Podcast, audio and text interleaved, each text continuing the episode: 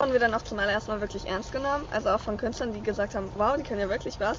Und äh, da war halt auch die Sache, die IWA hat jetzt zum Beispiel, nee, die Kulturstiftung hat den anderen Künstlern Räume in Wilhelmsburg angeboten. Aber da fragen wir uns wiederum, warum bieten sie anderen Leuten, die nicht in Wilhelmsburg sind, ähm, hier ähm, Künstlerateliers, äh, also Ateliers an, anstatt mal hier mhm. zu fragen, wollt ihr ein Atelier haben oder so.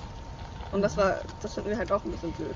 Was ich nochmal fragen wollte, ist, was, äh, was ihr euch wünschen würdet, was mit diesem Gebäude passiert. Wenn ihr, äh, wenn ihr das bestimmt könnt. Ja, dass wir vielleicht da. Also, dass wir da vielleicht einen Raum kriegen könnten, vielleicht. Also. Ja. Wir sollten das ganze Gebäude kriegen. Wir sollten das ganze Gebäude ja. kriegen. Wir sind ja auch viele Schüler, also da würde es eigentlich auch Mensch passen. Mensch Atelierhaus der Schule sozusagen. Ja. Ja, cool. Soweit die Schülerin. Äh, direkt um die Ecke. Direkt um die Ecke äh, befindet sich ein saniertes Gebäude, das der Saga GWG gehört. Und einer der größten Konflikte in Wilhelmsburg ist ja im Moment, äh, jedenfalls in der Überzone, die Frage nach äh, den Wohnbedingungen und den Mietsteigerungen. Und da haben wir einfach einen Menschen, den wir dort vor der Tür getroffen äh, haben, gefragt, äh, wo er jetzt wohnt und wie es ihm geht und was er macht. Ich war hier drüben in der, der Wohnung da, im dritten Stock. Mhm. Und da musste auch der ganze Fußboden rausgerissen worden. Da weißt du, der Fußboden. Mhm. Hier ist alles verrottet. Schwamm. Die ganze Wohnung. Ach, wieso? Nein, die Balken. Ah, okay. Da muss alles neu gemacht werden. Und dann ziehen die Leute immer von einer Wohnung zur anderen. Entweder sie ziehen zurück ihre alte Wohnung, wenn das gemacht worden ist, oder du suchst ganz Hamburg eine neue. Ja. Eins von der beiden. Viele ja. wollen ja auch gerne endlich wegziehen. So ist das nämlich. Ja. Mhm. Wo ziehen die denn hin? Wenn, sie, wenn sie hier rausziehen? Nein, nein, pass mal, die geben dir eine andere Wohnung. Mhm. Du kannst so lange wohnen, bis dann die alte Wohnung mhm. restauriert ist. Mhm. Und mit Balkon hinten dran und alles wird ja alles neu gemacht. Aber ob das Geld wird gleich höher. Mhm. Also die Miete wird, wird. Ja, die Miete, alles höher. Wir haben schon einen Mietplan hier für die nächsten zehn Jahre. Aha. Und die Stufenmietung. Mhm. Ja, Stufengeld. Mhm. Haben Sie da konkrete Zahlen, was Quadratmeterpreise angeht? Nein, ich sage nur so, ich habe hier 380 jetzt, oder 380. Und dann geht es jetzt, wenn ein Balkon kommt dann, dann musst du nochmal 40 Euro draufrechnen, einmalig. Mhm. Einmalig. Und dann geht es jedes Jahr wieder höher. So, hier, neben, hier nebenan will Studenten, provisorisch. Ja, also und in unserem nächsten Interview sozusagen geht es ähm, um die Umwandlung von einem ökologisch wertvollen Gebiet zu einer Maschinenfabrik. Ähm, Im Hafen kauft man typischerweise eigentlich kein Gelände. Das äh, bleibt äh, weiterhin Eigentum der Port Authority. Ne? Also der, der Hafen ist ja sozusagen quasi semi-privatisiert. Also das, was vorher einfach staatlich war, ist also dieser Port Authority übergeben worden. Das ist eine Anstalt des öffentlichen Rechts. Und deswegen verpachten das dann an Rolls die, die, die ver verpachten, vermieten das und äh, Durchschnittsmieten im Hafen sind ja ganz fantastisch billig. Ne? Also das war auch mal was, was die IBA hier so ein bisschen veröffentlicht hat. da war das so, dass äh, die durchschnittliche Miete von Hafenflächen pro Quadratmeter und Jahr ist 2,10 Euro. Ne? Das ist äh, so Thema Subventionen, von dem man nicht so richtig was weiß. Und äh, nicht die Frage, was bringt der Hafen für Hamburg, sondern was kostet der Hafen? Ne? Das, die wäre zu stellen. Aber das äh, wird ja nicht gemacht, weil es gibt eben diese Hafenreligion in dieser Stadt, das ist, dass wir hier Heiligenhafen haben. Ja, also wahrscheinlich wird Rolls-Royce, also die ja hier hinkommen und äh, irgendwelche Motoren bauen wollen, dann vielleicht zahlen sie auch 6 Euro oder 10 Euro sogar pro Quadratmeter und Jahr. Aber ja, das ist eben nichts. Ne? Also die kriegen die Fläche geschenkt. Und hier war halt eine Wiese gewesen, ein Biotop, könnte man auch sagen. Also auf jeden Fall, die lange Zeit nicht genutzt wurde. Ähm, doch, falsch. Sie wurde genutzt. Also sie wurde sehr wohl genutzt, nämlich um mit einem Hund rauszugehen, um hier zu grillen oder äh, auch Party zu machen, Lagerfeuer anzumachen und so weiter. Es gab hier auch äh, Open-Air-Kino schon im Sommer auf der Wiese. Und ähm, das war einfach so ein Ort gewesen, von denen es einige, finde ich, auch in diesem Stadtteil immer noch gab und gibt, die ich so wilde Fläche nennen würde. Also so Flächen, die nicht verplant sind, die nicht einem bestimmten Zweck dienen oder so, sondern einfach die genutzt werden konnten zu dem Zweck, wo die Leute irgendwie das Gefühl hatten, da bietet sich das an für. Die Befürchtung, die ich habe, ist, dass im Rahmen dieser ganzen, ob das nun IBA oder internationale Gartenschau ist, dass solche Flächen eben zunehmend ja, ich würde mal sagen, domestiziert werden. Also sie werden praktisch erstmal vernichtet, dann neu gestaltet und was dann übrig bleibt, sind entweder schöne Parklandschaften, also geglättete Flächen, würde ich sie nennen, wo aber diese Nutzbarkeit überhaupt nicht mehr im Vordergrund steht, sondern eigentlich irgendwie ein Bild einer, einer, äh, einer schönen, glatten Realität mit hübschen Parklandschaften zum Flanieren, die aber für mich als Raum äh, viel weniger wertvoll sind als so eine Wiese zum Beispiel oder als ungeordnete Fläche, wie ich sie dann bezeichnen würde. Weil das fand ich tatsächlich in Wilhelmsburg immer hat eine große Qualität zum Leben ausgemacht, dass es solche Flächen gibt, die keiner genauen Nutzung zugeordnet sind. Und äh, das verschwindet hier gerade wieder mal. Äh, jetzt sehen wir hier Bagger und eine Fläche, wo keine Wiese mehr zu sehen ist, sondern nur noch äh, Bauland. Diese, diese sogenannte Wiese war tatsächlich nicht nur ein Biotop, sondern ein gesetzlich geschütztes Biotop, ein Trockenrasen. Ne? Also das, äh, das Naturschutzrecht äh, nach Bundesnaturschutzgesetz und auch äh, das hamburgische Naturschutzgesetz sehen halt solche geschützten Biotope vor. Das sind sozusagen Naturschutzgebiete qua Existenz. Also dass wenn irgendwo eine seltene Artenkombination vorliegt, in diesem Fall war es ein Trockenrasen, ähm, bedeutet das, dass dadurch, dass es da ist, es auch geschützt ist und dass man es nicht ohne ganz hohe Not kaputt machen darf. Und wenn man es dann kaputt macht, dann muss es auch ausgeglichen werden. So, also hier war so ein gesetzlich geschützter Trockenrasen mit äh, ganz vielen rote Liste Arten drauf. nicht nur Pflanzen, auch Tiere. Also es gab hier Junikäfer zum Beispiel. Ja, dann kam die IBA und hat äh, Flächen für die Vereventualisierung von Wilhelmsburg äh, gesucht und siehe da, man fand hier eine sogenannte Brachfläche und äh, hat dann also über mehrere Jahre hier Open-Air-Events angeordnet auf dem gesetzlich geschützten Trockenrasen. Da gab es dann natürlich Ausnahmegenehmigungen vom Naturschutzamt. So, und die Folge ist, wenn man das nur oft genug macht auf dieser geschützten Trockenrasenfläche, entwickelt sich irgendwann ein Trittrasen und der ist dann eben nicht mehr geschützt. Also diese sehr spezialisierten Armutskünstlerinnen unter den Pflanzen, die eben so einen Trockenrasen ausmachen, äh, die überleben das nicht, wenn man drauf rumtrampelt. Und das ist eben jetzt so oft äh, genug äh, passiert, dass dann ein Biologe gefunden werden konnte, der der Port Authority kartiert hat, dass es hier keinen Trockenrasen mehr gibt. Und damit fällt die Ausgleichsnot weg. Ne? Also jetzt kann man das hier bebauen, ohne dass man diesen geschützten Trockenrasen ausgleichen muss, weil er ist ja nicht mehr da. Also unser Spaziergang hat sich eigentlich vor allem damit beschäftigt, wie sich Räume verwandeln. Das war eigentlich nicht so äh, richtig der einzige Plan vorher, aber es hat sich so ergeben und es war auch sehr interessant, weil wir äh, ziemlich viel sehen konnten, auch Dinge, die wir so nicht gesehen haben, obwohl wir schon seit mehr als fünf Jahren in Wilhelmsburg wohnen. Ähm, äh, die, so ein bisschen das Ergebnis könnte vielleicht sein, dass die äh, die Politik, die im Moment, im Moment in Wilhelmsburg gemacht wird, wenn sich nichts ändert, was zu hoffen ist, eigentlich die, äh, diese Insel in drei Zonen aufteilt. Die erste Zone, von der war zuletzt die Rede, ist so Industriegebiet, neue Logistikparadiese und äh, Wasteland. Die zweite Zone, sehr klein, wäre dann die Iberstadt. Schöne neue Welt, wachsende Stadt. Und die dritte Zone wäre so Kirchdorf Süd, äh, schrumpfende Stadt, alles das, was sozusagen an sozialen Problemen und Konflikten existiert, kann sozusagen da containert werden.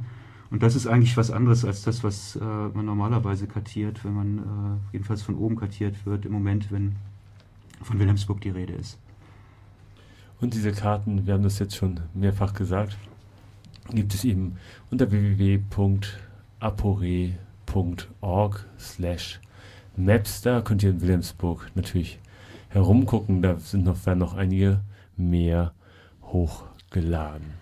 Soweit der Workshop über die Ökonomie des Verschwindens mit Bianca Buchen und Peter Birke.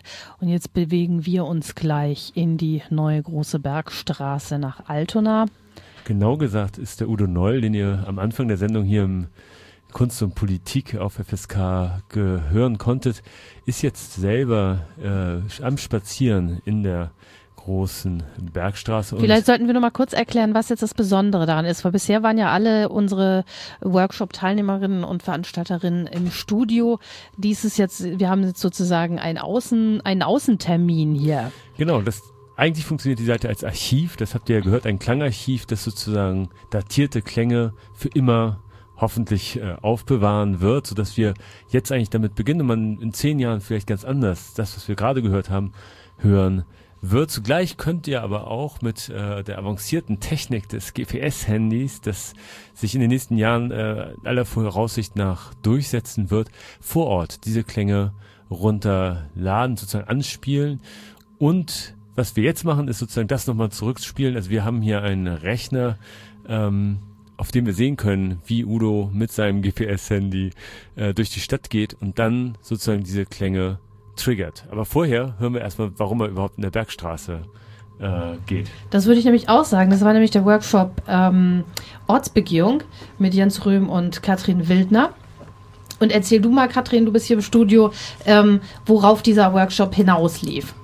Genau, also wir haben das Stadthören eigentlich nochmal so ganz runtergebrochen auf ähm, Räume anhören, Räume hörbar machen und haben uns gedacht, eben über den Sound zu versuchen, so Qualitäten oder Eigenschaften von Räumen herauszufinden. Und dafür haben wir uns zwei Räume praktisch ausgesucht, die wir dann übereinander gelegt haben. Und zwar einmal das Frappant in der großen Bergstraße, um zu hören, was ist da eigentlich die Qualität. Und dann sind wir ähm, zu Ikea nach Morfleet gefahren und haben das sozusagen verschiedenst kartiert. Und das liegt jetzt auf dem Frappant-Gebäude.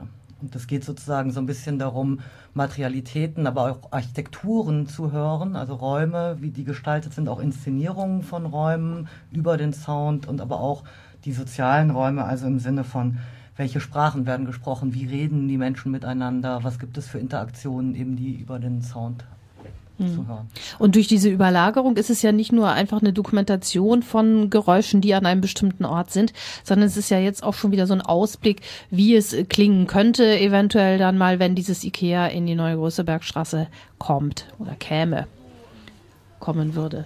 Ähm, dieser Rundgang, der jetzt passiert, äh, es sind also Leute vor Ort in der neuen großen Bergstraße. Wie funktioniert das rein, rein technisch? Zum einen, zum einen äh hören da Leute jetzt Radio, das heißt, wir hören unsere Stimmen der Ankündiger und zum anderen äh, wird eben auf einer Seite, die wir jetzt gerade abspielen, äh, sozusagen spielt, wenn man so möchte, Udo durch seinen Spaziergang die Punkte an. Mit einem Handy. Mit seinem GPS-Handy. Das kann sozusagen äh, getrackt werden, wenn ich das richtig verstehe. Und dann sieht jetzt äh, Thorsten auf dem Bildschirm einen Punkt gehen und äh, man kann dann eben diese diese Klänge, die wir hören, hören und wir hören jetzt einfach rein. Es werden drei Klänge, ähm, äh, drei ähm, äh, Klänge immer zumal abgespielt. Also Udo erscheint da nicht als ein Punkt, sondern es ist ein Koordinatenkreuz, das sich sozusagen zwischen Punkten, die abgelegt sind, auf der Radio Aporé-Seite bewegt und die abspielt wie ein ähm, ein Musiker sonst irgendwie Sampling-Töne abspielen würde. Aber ich glaube auch genug der Worte. Jetzt hören wir mal rein. Wohnen, Leben, Arbeiten und ähm, auch gerne gewohnt, das wird nicht gesehen. Was bedeutet die Zerschneidung des Stadtteils? Der, der, der, Stadtteil ist schon verschnitten und das würde sich durch die neue Autobahnpläne noch weiter manifestieren. Außerdem sehe ich persönlich auch, äh, also ich sehe die IWA sehr kritisch. Äh, in diesem Falle, was die Autobahn betrifft, würde ja die, diese Pläne, meine ich, die Reichsstraße würde ja verlegt. Und es würden wirklich sehr schöne ähm, Grundstücke auch in der Wilhelmsburger Mitte dadurch entstehen. Aber das käme nicht den Ur-Wilhelmsburgern und Ur-Wilhelmsburgerinnen zugute, sondern denen, die hier neu hinziehen sollen.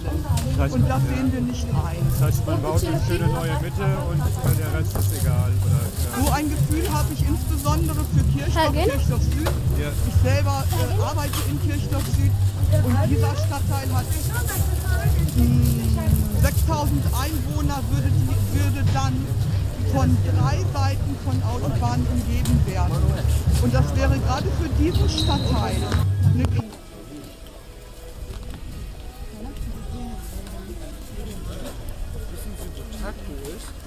eine total cool.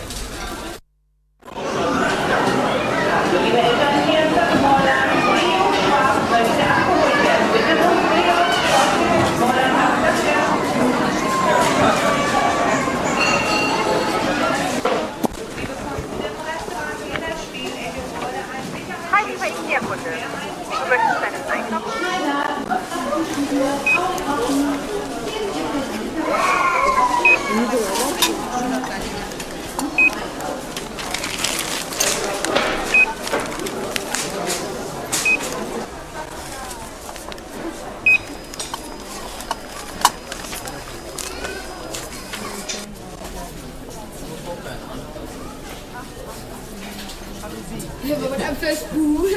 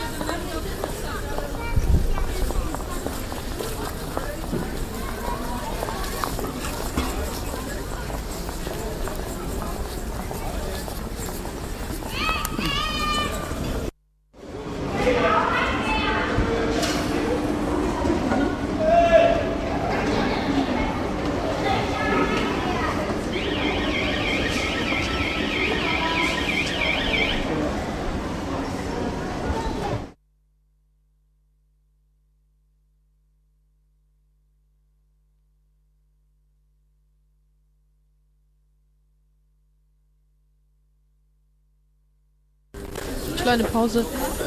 Was haben wir da gerade gehört? Also kannst du doch mal erzählen, Katrin, wie, nach welchem Prinzip diese Töne zusammengespielt wurden?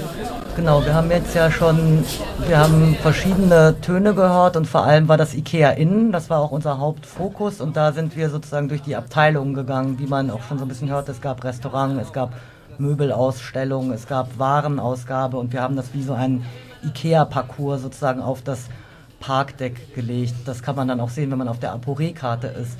Gleichzeitig ist aber, das war einer der letzten Töne, die wir gerade gehört haben, hörte man, dass es eine ganz andere Qualität ist, weil das war nämlich Altona und sozusagen die Fußgängerzone, so, so wie sich das jetzt außen anhört. Und das ist dann, wenn man das dann zu Hause nochmal nachgeht an dem Computer, also dass man wirklich ähm, diese unterschiedlichen Raumqualitäten auch hört. Und was uns sehr, also was vielleicht auch voraussehbar war, aber mich doch nochmal ähm, sehr irritiert hat, war, wie breiig, wie äh, der Sound in Ikea ist. Also was das für eine undifferenzierbare Kulisse auch ist. Also wir haben immer versucht, doch einzelne Töne zu finden. Man hört dann natürlich mal so ein Piepen oder Durchsagen, gibt es sehr viele so Ansagen. Also davon gibt es auch eine ganze Reihe. Hören wir vielleicht gleich noch ein paar. Aber im Prinzip ist das wie so eine Maschine, wie so eine Kontrollrauschmaschine und das fanden wir dann ganz interessant. Im Gegensatz dazu Altona sind sehr einzeln, sehr identifizierbare Geräusche von Schuhklappern und fast so ein bisschen provinziell oder aber auch leer. Also wir haben da lange drüber geredet, über Qualitäten dann eben, Mhm. aber das wäre vielleicht an anderer Stelle nochmal genauer anzuhören. Mhm.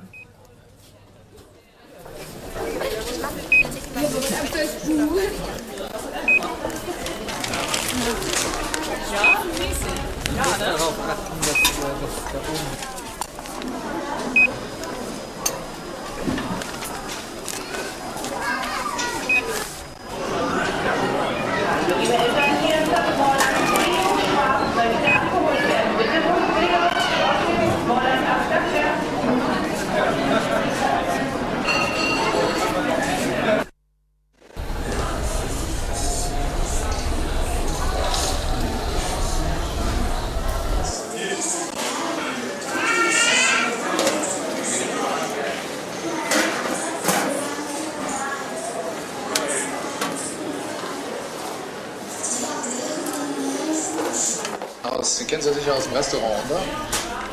Schmeckt genauso. Die können Sie jetzt auch unten zum Mitnehmen kriegen. Gibt es in Kilobeuteln. Ich glaube, die kosten 4 oder 6 Euro oder sowas.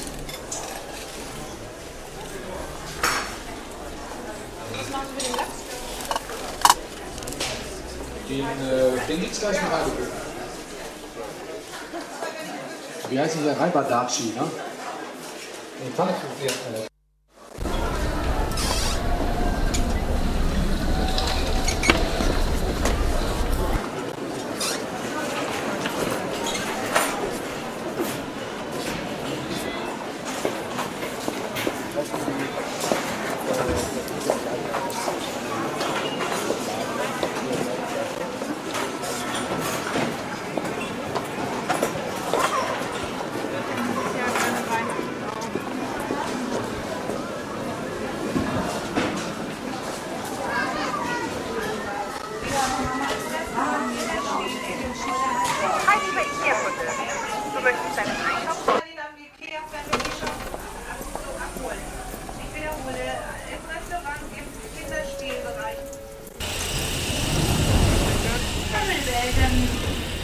Bastian und Fabian Becker müssen bitte aus dem Monat abgeholt werden. Bitte holt Fabian und Bastian Becker aus dem Monat ab. Danke. Und das den ganzen Tag. Und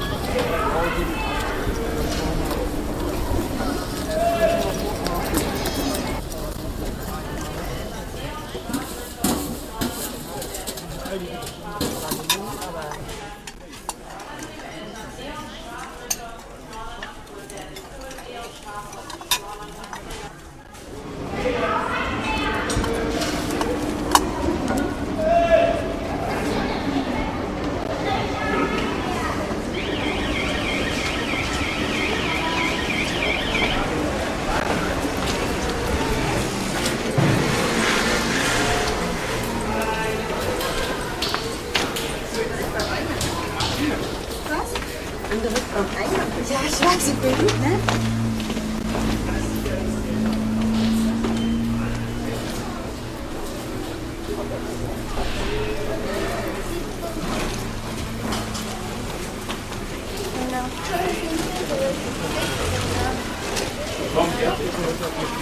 Komm mal mit.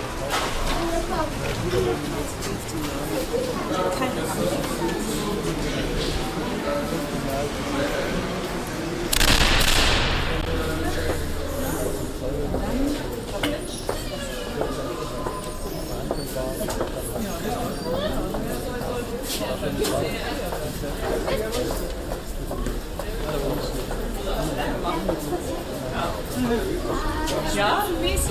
Du Ja, musst ne? darauf achten, dass, äh, dass da oben das steht. Ja, wenn man da richtig rein ist, dann sieht das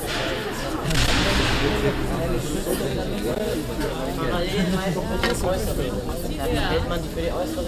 aber es Genau. Otaku ist. Otaku.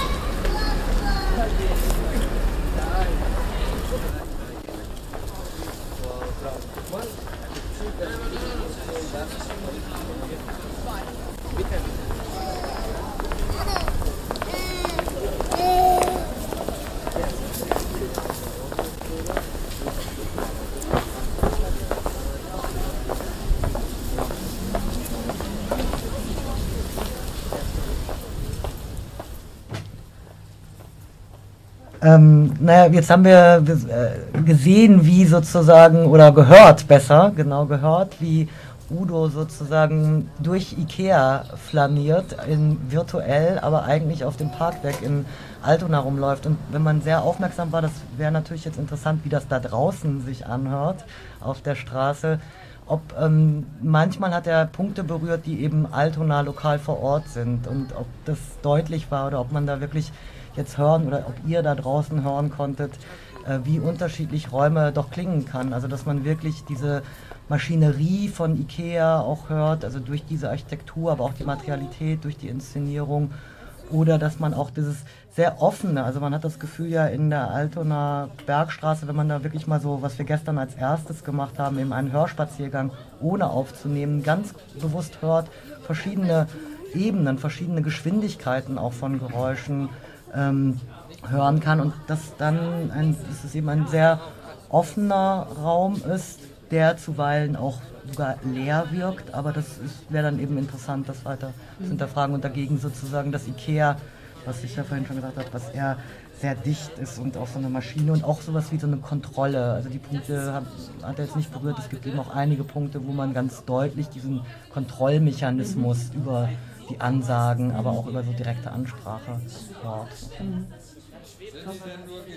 Ja, und äh, wer will, kann diesen Spaziergang ähm, jetzt auch noch ähm, jederzeit nachvollziehen. Allerdings braucht man dafür eben ein GPS-Handy mit Internetzugang, kann dann eben auch sich auf das ähm, ja noch äh, für äh, alle zu, äh, betretbare Parkdeck des Frappant-Gebäudes begeben und dann diese Punkte sozusagen ablaufen und schon mal ein kleines Ohr in die Zukunft, äh, einen Ohrenblick in die Zukunft werfen sozusagen. Was Und- natürlich für alle äh, GPS-Punkte und Projekte äh, gilt, die hier in diesem Wochenende auf apore.org, apore mit Doppel-E, abgelegt wurden. Und das ist der Vorteil an dieser Webkarte, dass die, also dieser, die ja mit Google Maps arbeitet, dass man einerseits vor Ort die Sache mit diesem GPS-Handy äh, ablaufen kann und die dann anspielen kann, aber eben das Ganze auch äh, ganz oldschool-mäßig am Rechner äh, über Internet verfolgen kann und da die einzelnen Punkte einfach anwählt. Und was eben auch ganz interessant ist bei diesen Karten, was, wenn ihr das jetzt verfolgt habt, von der anderen Begehung in St. Pauli eben, da ist ja die Karte noch die Baustelle. Mhm. Und sozusagen das Backhau Bacchus dann zu sehen oder die anderen Orte, die sie dort besucht haben, sozusagen das jetzt auf eine Vergangenheit gelegt wurde. Und äh, jetzt ist die Frage, ist das wirklich eine zukünftige Vorausnahme oder wird es das eben auch nicht sein? Oder ist das noch ein Grund, dass man diese Sounds dort nicht hören möchte und so weiter. Aber diese Verschiebung über die Abstraktion Karte und auch das langsame Medium Google Earth ähm, nochmal deutlich. Genau, weil wird. die Karte einfach noch den Stand von vor ein paar Jahren ähm, dokumentiert. Visuell. Genau, das sind das ist komplizierter, da gehen wir glaube ich jetzt nicht in die Details, sondern vielleicht zum nächsten Workshop. Ja, Freihafen mit Gustav Ink und Co.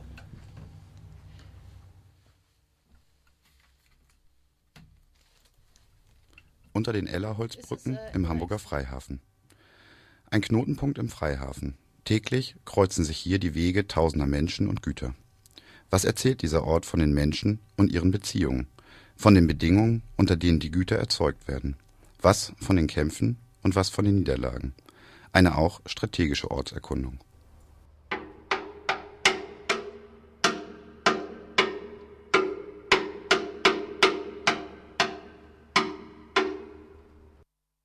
Aus dem Vorwort von Javier de Mestres Reise um mein Zimmer.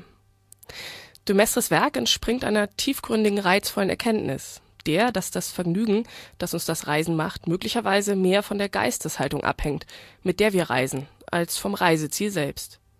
Denn wenn wir mit dieser Geisteshaltung auch unseren heimatlichen Schauplätzen begegneten, würden wir bemerken, dass diese Orte nicht weniger interessant sind als hohe Gebirgspässe und die Urwälder Südamerikas.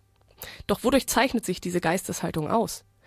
Man könnte die Empfänglichkeit für ihre wichtigste Charakteristikum halten. Wir nähern uns neuen Orten mit Demut. Wir haben keine starren Vorstellungen davon, was interessant ist. Wir irritieren Einheimische, weil wir auf Verkehrsinseln stehen oder in engen Straßen und Dinge bewundern, die für sie nur merkwürdige, unbedeutende Details sind. Wir riskieren es, überfahren zu werden, weil uns das Dach eines Regierungsgebäudes fasziniert oder die Inschrift einer Mauer. Wir finden einen Supermarkt oder einen Friseur ganz außergewöhnlich. Wir verweilen ausgiebig bei der Betrachtung einer Speisekarte oder beschäftigen uns mit der Kleidung der Sprecher der Abendnachrichten. Wir sind uns nicht nur der Gegenwart, sondern auch der Geschichte bewusst und machen Notizen und Fotos.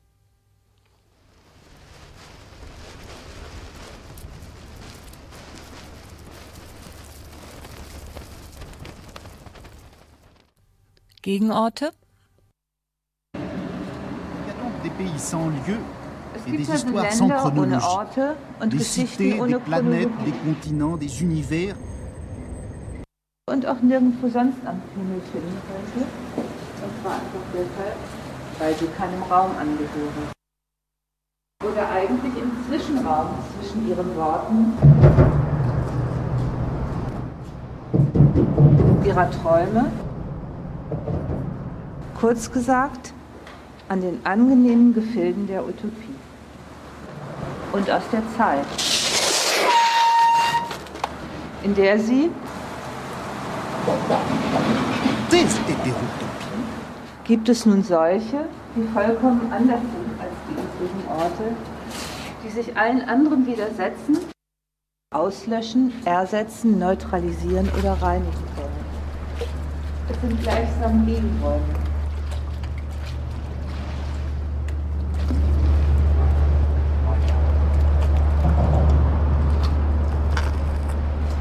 Kinder kennen solche Gegenräume. Sehr genau. Das ist natürlich der Garten. Le grand lit des parents. Indianerzelt. Dachboden.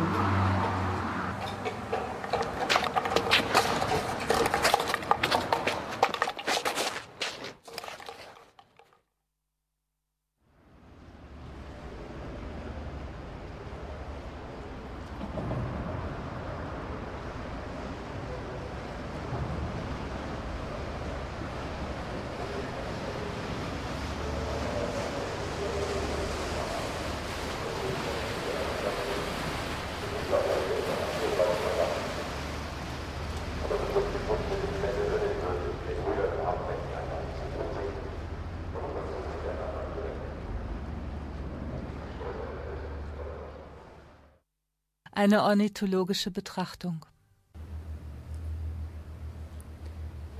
Vorsicht! Detaillierte Angaben und Skizzen sollte man bei jeder vermuteten Seltenheit an Ort und Stelle niederschreiben. Wenn möglich, sollte man ein erfahrenes Mitglied der örtlichen Ornithologenvereinigung telefonisch einladen, die Entdeckung zu bestätigen. Seltene Wanderer können fast überall auftreten, besonders an Küsten und auf isolierten Inseln.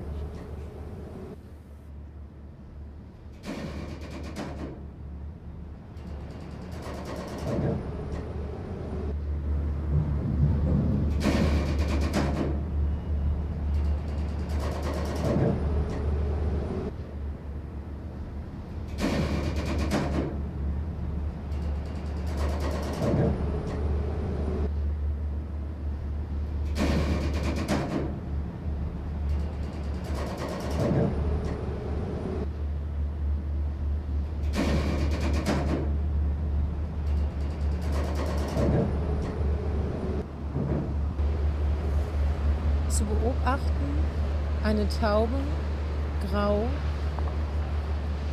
nicht rege, zu verwechseln mit einer Muffe unter der Brücke, keine Laute.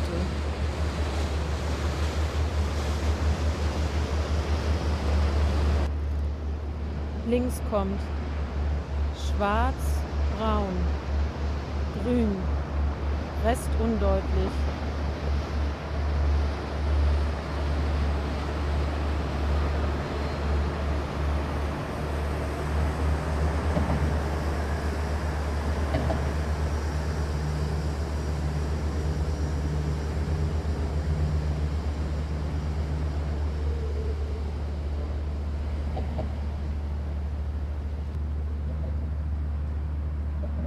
Über mir grau.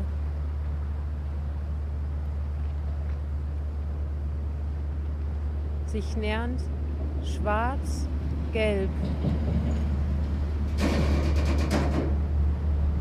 Blau rasant.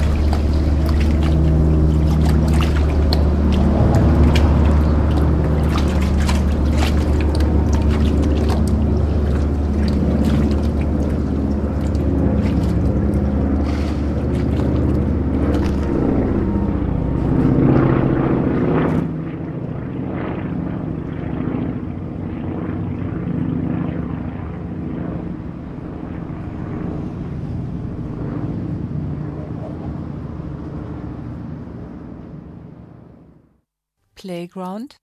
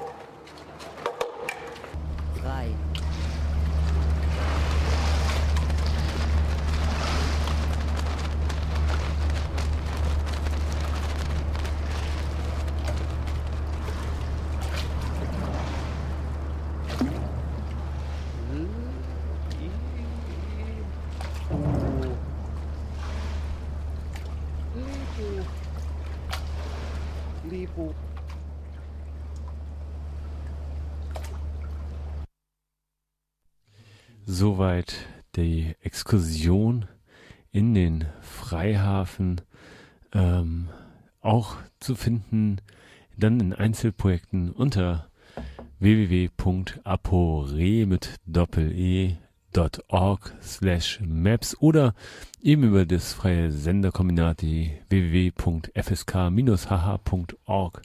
Seite. Dort haben wir das natürlich verlinkt, wie man so sagt. Und wir kommen zum letzten äh, Projekt. In der Tat. Der siebte Workshop Gentrification hörbar machen mit Sven und Andreas. Ja, genau. Also wir ähm, waren insgesamt zu viert und hatten, wir sind von einer eher, während alle anderen sozusagen, oder die meisten von den anderen von einem konkreten Ort oder von einer konkreten Projekt ausgegangen sind, war bei uns eher eine, eine eher etwas theoretische Frage am Anfangspunkt, nämlich das, was der ähm, Workshop im, ja, ähm, im, als, als These behauptet, man kann Gentrification hörbar machen, war die Frage, wie macht man Gentrification hörbar? Kann man das überhaupt hörbar machen? Und haben also ähm, zunächst mal den ersten Abend damit verbracht, den Ort, der um das Studio hier herum, das Schanzenviertel, auf seine, ja, der ja von Gentrifizierung durchaus geplagt und verpestet ist, äh, durchaus, auf, durchaus auf seine, seine ja, Hörbarkeit hin anzugucken. Sind also vom Studio los, ähm, die Amsterdamer Chaussee entlang, das Schulterblatt, das berühmte, rauf und runter und haben also verschiedene, erstmal verschiedene Klänge gesammelt und die ausgewertet und zu hören, wie klingt das eigentlich. Vor allen Dingen freitags nachts steppt ja bekanntlich der Bär und es prallen ähm, dann doch äh, sozusagen die, die Vergnügungssüchtigen ähm, mit den Einwohnerinnen und äh, ja auch ganz anderen Menschen und, und einzelnen Gruppen noch aufeinander. Es entsteht bisweilen eine sehr äh, partytaugliche, bisweilen eine sehr aggressive Stimmung. Ähm, und wir haben dann am Ende, also wir haben ähm, am Ende haben wir dann uns für drei Repräsentationsformen oder drei Projektformen entschieden. Ähm, das eine sind äh, zwei Projekte, die ähm, ein 24-Stunden-Modus sind. Dafür muss ich gestehen, hatten wir aber auch schon vorgearbeitet. Das heißt, an zwei Orten dieser Stadt sind 24 Stunden lang jeweils zur vollen Stunde eine Minute Sound von diesem Ort aufgenommen worden. Ähm, und aus dieser Minute sind jeweils zehn Sekunden hera wiederum herausgefiltert und äh, daraus ein, ist ein Stück gemacht. Ähm, und vielleicht hören wir doch mal das erste gleich an, nämlich ähm, das ist am Nobistor.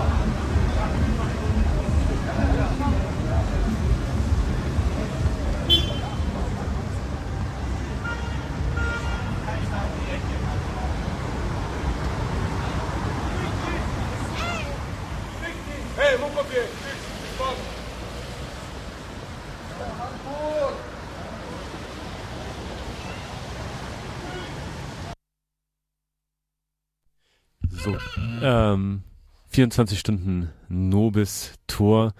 Ähm, was haben wir da jetzt eigentlich äh, gehört? Also am Anfang habe ich das schon kurz erklärt, also bevor wir das gehört haben, wir haben ähm, jede Stunde eine Minute aufgenommen, aus dieser Minute jeweils zehn Sekunden wiederum rausgeschnitten und diese zehn Sekunden Stücke aneinander gehängt. Und was sich ergibt, ist äh, ja eine, so, eine, so eine Art eine Komprimierung der, dieser 24 Stunden auf 2 Minuten 40. Ähm, und damit gleichzeitig sozusagen aber auch ein, ja, ein, so ein, so ein ähm, An- und Abschwellen verschiedener Sounds. Und man konnte ja zum Beispiel so im ja, letzten Drittel dann auch durchaus hören, dass A, der Verkehrslärm zunahm und B, aber auch das, der verstärkte Einsatz von Blaulicht und Krankenwagen. Ähm, wenn man genauer hinhört, hört man auch, dass sich sozusagen die Passanten drumherum verändern. Das heißt, die ganze Stimmung wird lauter, aggressiver, ähm, es werden, gibt mehr Geschrei. Ähm, eine Prügelei haben wir rausgeschnitten, auch die Stellen, wo wir angemacht wurden, haben wir rausgeschnitten. Aber ähm, so und und das zweite, der zweite Clip dieser selben Art ist, äh, den spielen wir glaube ich jetzt nicht nochmal an, aber der ist nach dem vom Mercado in, in Ottensen haben wir das ähnlich gemacht. Also da ist das selbe Prinzip. Ähm, und nur das gibt, äh, wenn man das auch in der Komprimierung dann eigentlich zwar im Grundsatz dasselbe Bild, also ne, Tag ist äh, ruhiger, nachts ist mehr Verkehr, tagsüber allerdings mehr Busse, das heißt also da gibt es so das, dieses Dröhnen, was, was gelegentlich da so durchrauscht dann. Ähm, und abends ist es dann, also sind weniger Menschen, aber dafür dann also mehr, mehr Transportverkehr zum Beispiel.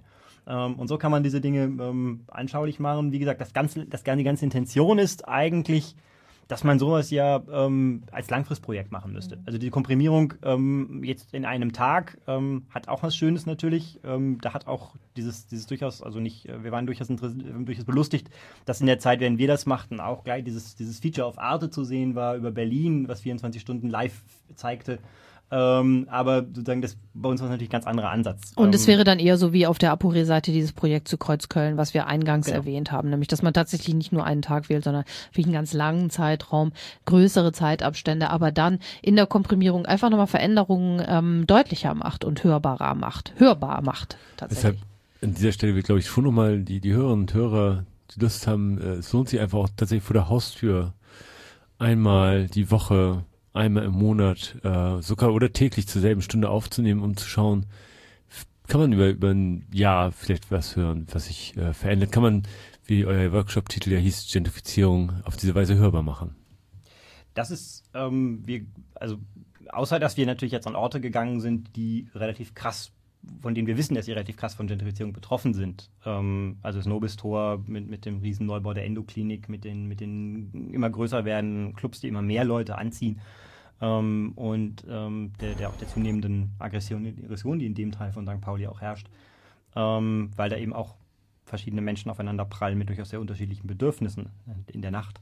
Ähm, das ist also das, das ist der, der erste Schritt. Der zweite ist, wie du gerade sagst, das im Längsschnitt, im Zeitlängsschnitt zu untersuchen. Ne? Ähm, wie gesagt, der zweite Block, der zweite Themenblock oder der zweite, das, was wir dann eigentlich mit den Teilnehmerinnen und Teilnehmern zusammen gemacht haben, war dann, spielte sich dann eigentlich ja hier direkt ähm, auf dem, also sagen, auf unserem kleinen Kiez hier im, im Schulterblatt ab. Ähm, und ähm, das ist dann tatsächlich, also da haben wir tatsächlich dann auch im Moment erstmal nur einzelne, einzelne Sounds gesammelt, die wir jetzt einfach irgendwie relativ wahllos mal anspielen können. Wir könnten mit dem Ding was anfangen, das Backyard heißt, oder mit den High Heels. Also Dinge, wo wir einfach, einfach mit dem Aufnahmegerät ähm, stumm und still herumgelaufen sind.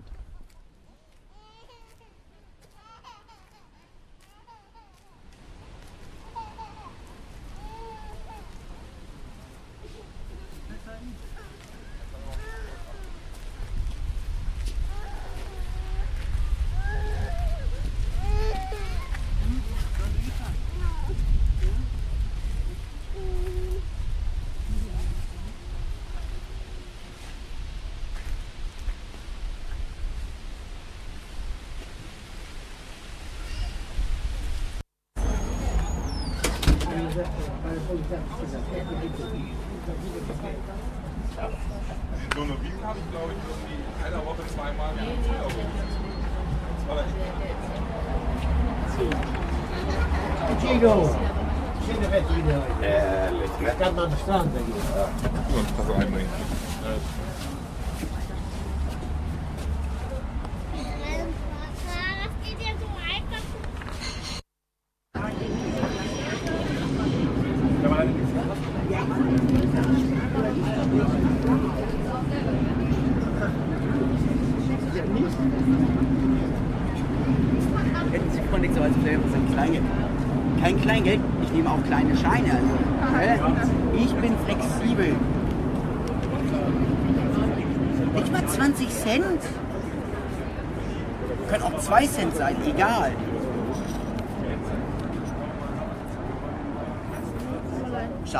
Aber auch noch ein schönes Wochenende. Habt ihr vor, Egal wie klein. Du bist Steve, ne? Wow, einer, der mich noch erkennt. Einer von Hunderten, die noch irgendwie sich hier im Schanzenviertel rumtreiben. Jedes Mal, wenn ich in die Schanze komme, habe ich das Gefühl, es werden immer weniger. Ich bin noch aufhalten. Danke nochmal. Tschüss, dir auch.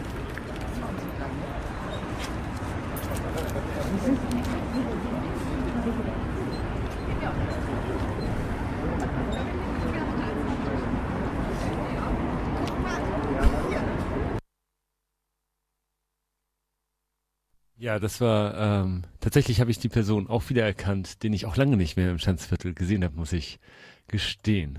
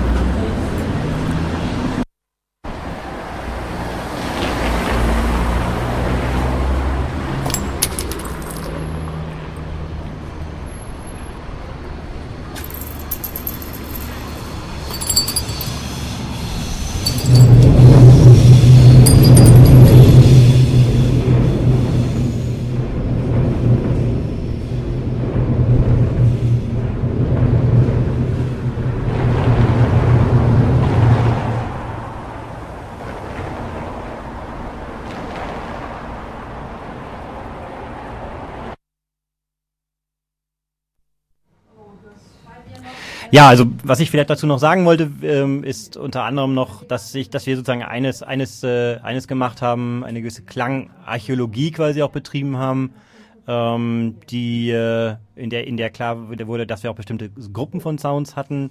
Ähm, also zum Beispiel das, die letzte jetzt das zerbrechende Glas, also Glasscherben, Glassplitter, das Rumlaufen in zerbrochenem Glas. Ähm, das, hat, das war eine Sache, die uns immer wieder begegnet ist im Schanzenviertel. Die High Heels, die auf dem Pflaster klackern, der, der Verkehrslärm, die Autos, die vorbeizischen über das, über das Kopfsteinpflaster. Und aus diesen Dingen könnte man natürlich auch anfangen, jetzt ähm, ja, Sachen zu mischen. Also indem man, indem man dann anfängt, diese Dinge auch wiederum anders zu kollagieren. Zum Beispiel aus den High Heels diesen Schritten und den als Beat zu benutzen und darüber dann andere Sachen zu legen, das Klirren dieses Glases dagegen zu setzen. Aber das wäre dann eben, und da, den Schritt wollten wir jetzt noch nicht machen. Also das ist was, was Sven als Musiker natürlich sehr interessiert ähm, und wo ich auch Lust zu hätte, das noch in einer weiteren Verarbeitungsstufe mitzumachen, aber wo wir jetzt gesagt haben, hey, für den Moment, und das zumindest war unsere Gruppe so drauf, dass sie gesagt haben, hey, das ist jetzt dokumentarisch. Da wollen wir jetzt nichts, nichts, nichts, nichts und nichts kollagieren, sondern maximal mal verdichten, aber eben nicht mehr, ähm, aber noch nicht wirklich irgendwie als Musikal Musik bearbeiten. Wir haben ja dann auch noch, ähm, also Sven hat dann auch noch mal aus, dem, aus diesem Stück am Nobistor, mit dem wir eingestiegen sind, noch mal ein Stück Musik gemacht. Aber das habt ihr ja am Anfang der Sendung auch schon gespielt. Ähm, insofern, wie gesagt, wenn wir jetzt irgendwie ähm, Zeit totschlagen müssten, können wir es nochmal spielen. Aber wir können auch die Runde öffnen, denn es sind ja alle nochmal ins Studio gekommen. Genau.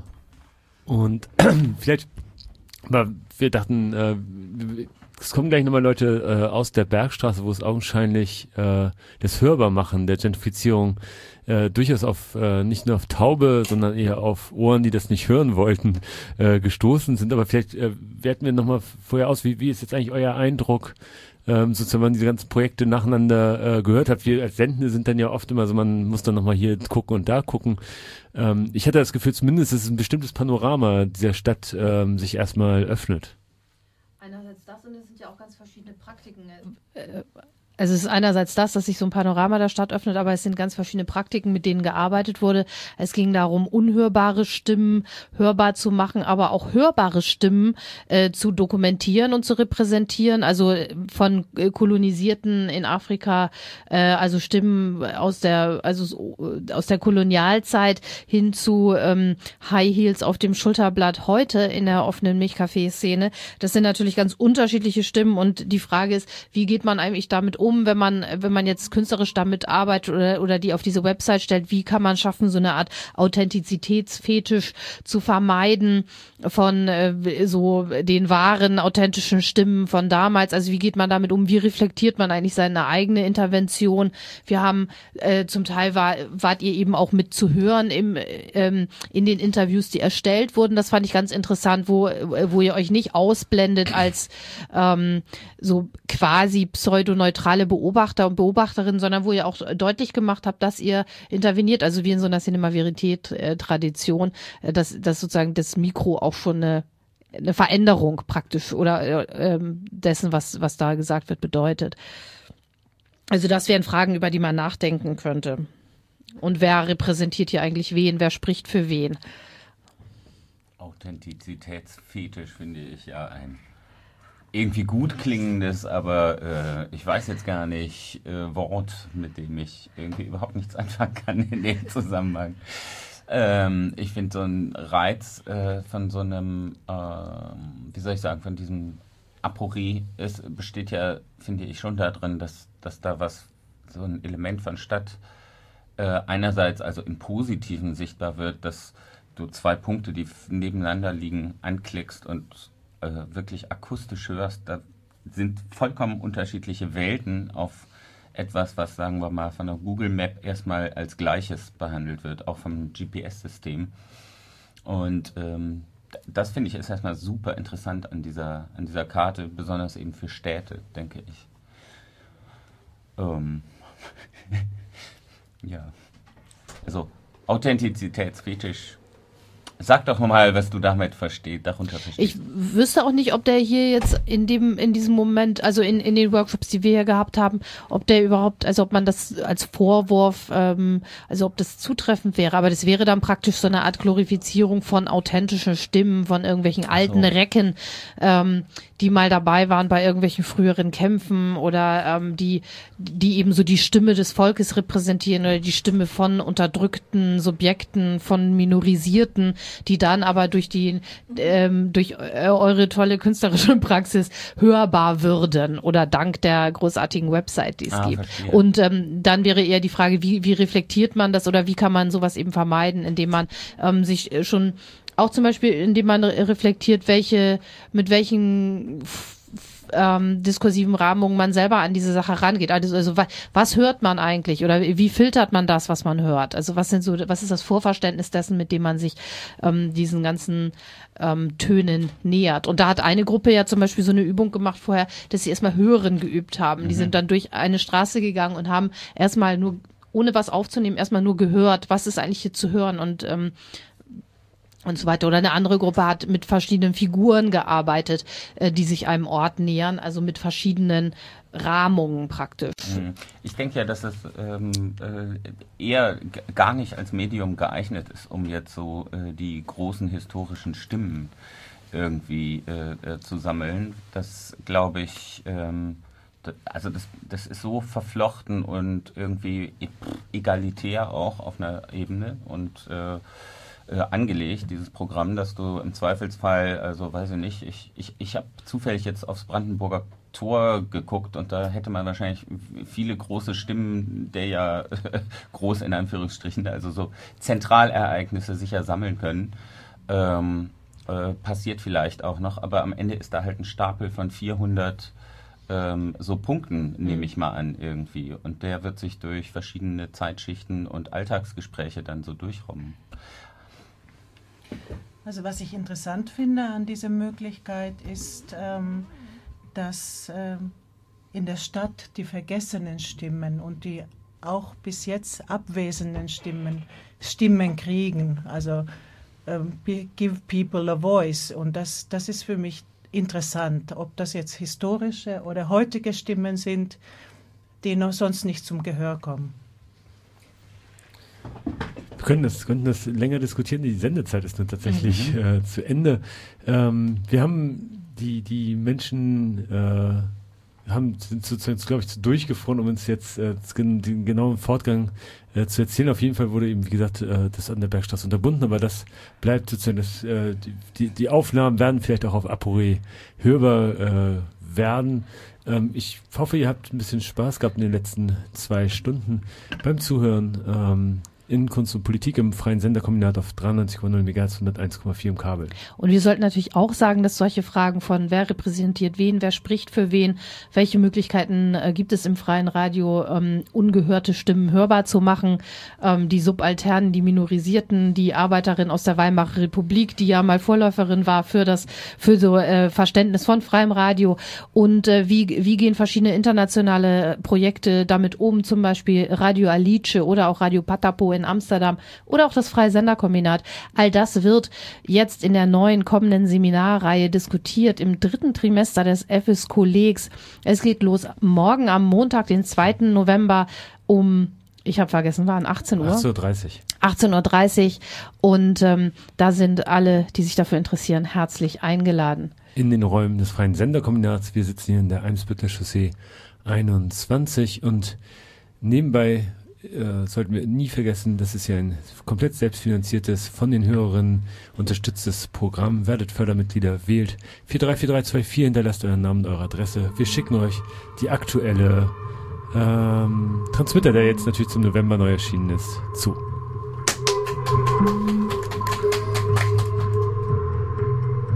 You.